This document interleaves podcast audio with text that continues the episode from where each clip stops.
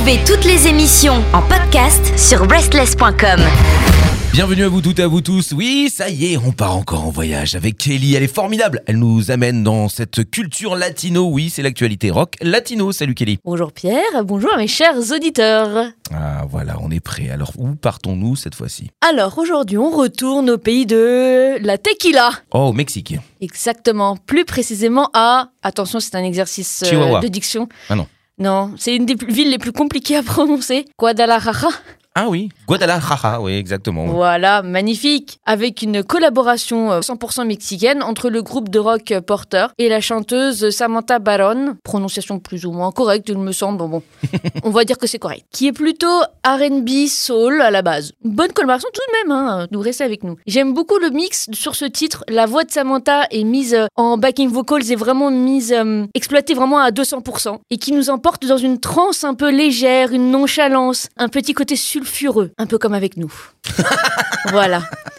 Le, le- le mélange des univers est payant et euh, vous allez voir. euh, De toute façon, comme d'habitude, vous n'êtes pas remboursé, évidemment. C'est gratuit. Exactement, je le répète, mais il faut insister sur ce sujet. Euh, donc Porter aime beaucoup expérimenter, aller vers de l'indie rock, de la dream pop. euh, ah, voilà, on n'est pas sur un métal lourd, on est sur quelque chose de plus posé, de plus euh, soft aujourd'hui. Très bien, ça va nous changer. Mais de temps en temps, c'est bien. Oui, mais ça fait du bien. C'est l'été, hein. on Voilà. a besoin de chiller un peu. Exactement. Alors Porter n'est pas un groupe de débutants. Clairement, ils ont commencé vers 2004. On fait une pause d'à peu près 5 ans et ont repris leurs activités vers 2013. On est sur une formation de quatre messieurs. Vitor Valverde qui est la guitare et piano, Fernando de la Huerta, euh, guitariste, Diego, euh, qui est le bassiste euh, synthé, qui s'occupe aussi de tout ce qui est mix, euh, programmation, etc.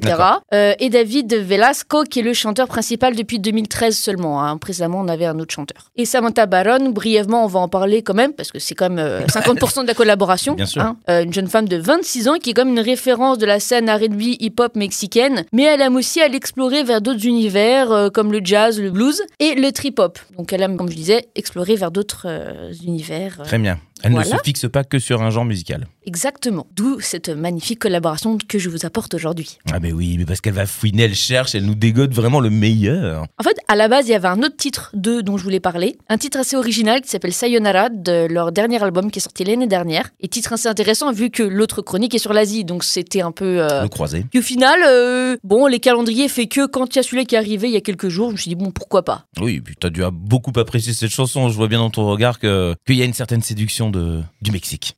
Un jour peut-être. Et ces deux groupes donc se rejoignent, comme je disais, sur un morceau magnifiquement produit. Euh, les instruments, les voix sont vraiment optimisés au maximum pour hérisser nos poils et transmettre de belles émotions. Hmm. Et le titre du jour, évidemment, parce que j'avais oublié de vous le dire, c'est Mexico, Mexico, euh, Mexico, Maxi- bref. Vous avez compris. C'est, c'est... Je ne suis pas espagnole, je suis portugaise, hein, donc euh, ni mexicaine, euh, donc euh, voilà. Mexico, Mexico, à la française. Oui, oui. Il est sorti il y a quelques jours seulement, le 25 mai. Très bien, donc c'est récent et on est encore à la page, on est vraiment là au taquet sur la nouveauté. C'est, c'est tout chaud, c'est voilà. J'ai hâte de le découvrir quand même là, parce que ça me donne un peu d'étoiles dans les yeux là, mais Voilà. puis mes oreilles frétillent. Donc bah let's go, hein, partageons ensemble cette magnifique chanson sur l'actualité rock latino et sur Restless bien sûr.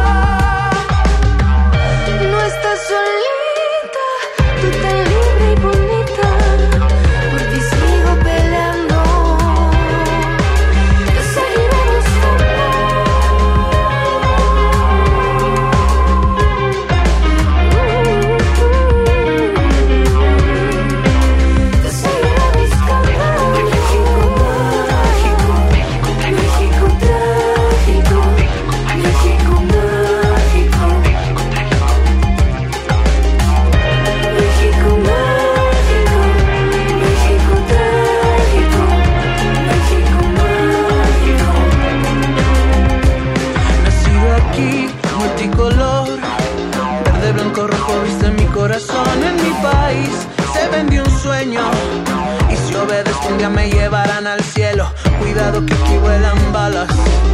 Y si le estorbas al poder te matan. Cuidado si despiertas sus deseos. Para ellos somos fichas del tablero. Mi padre sol, mi madre tierra. Crecí en tu vientre contemplando las estrellas. Mi hermana luna, mi primavera.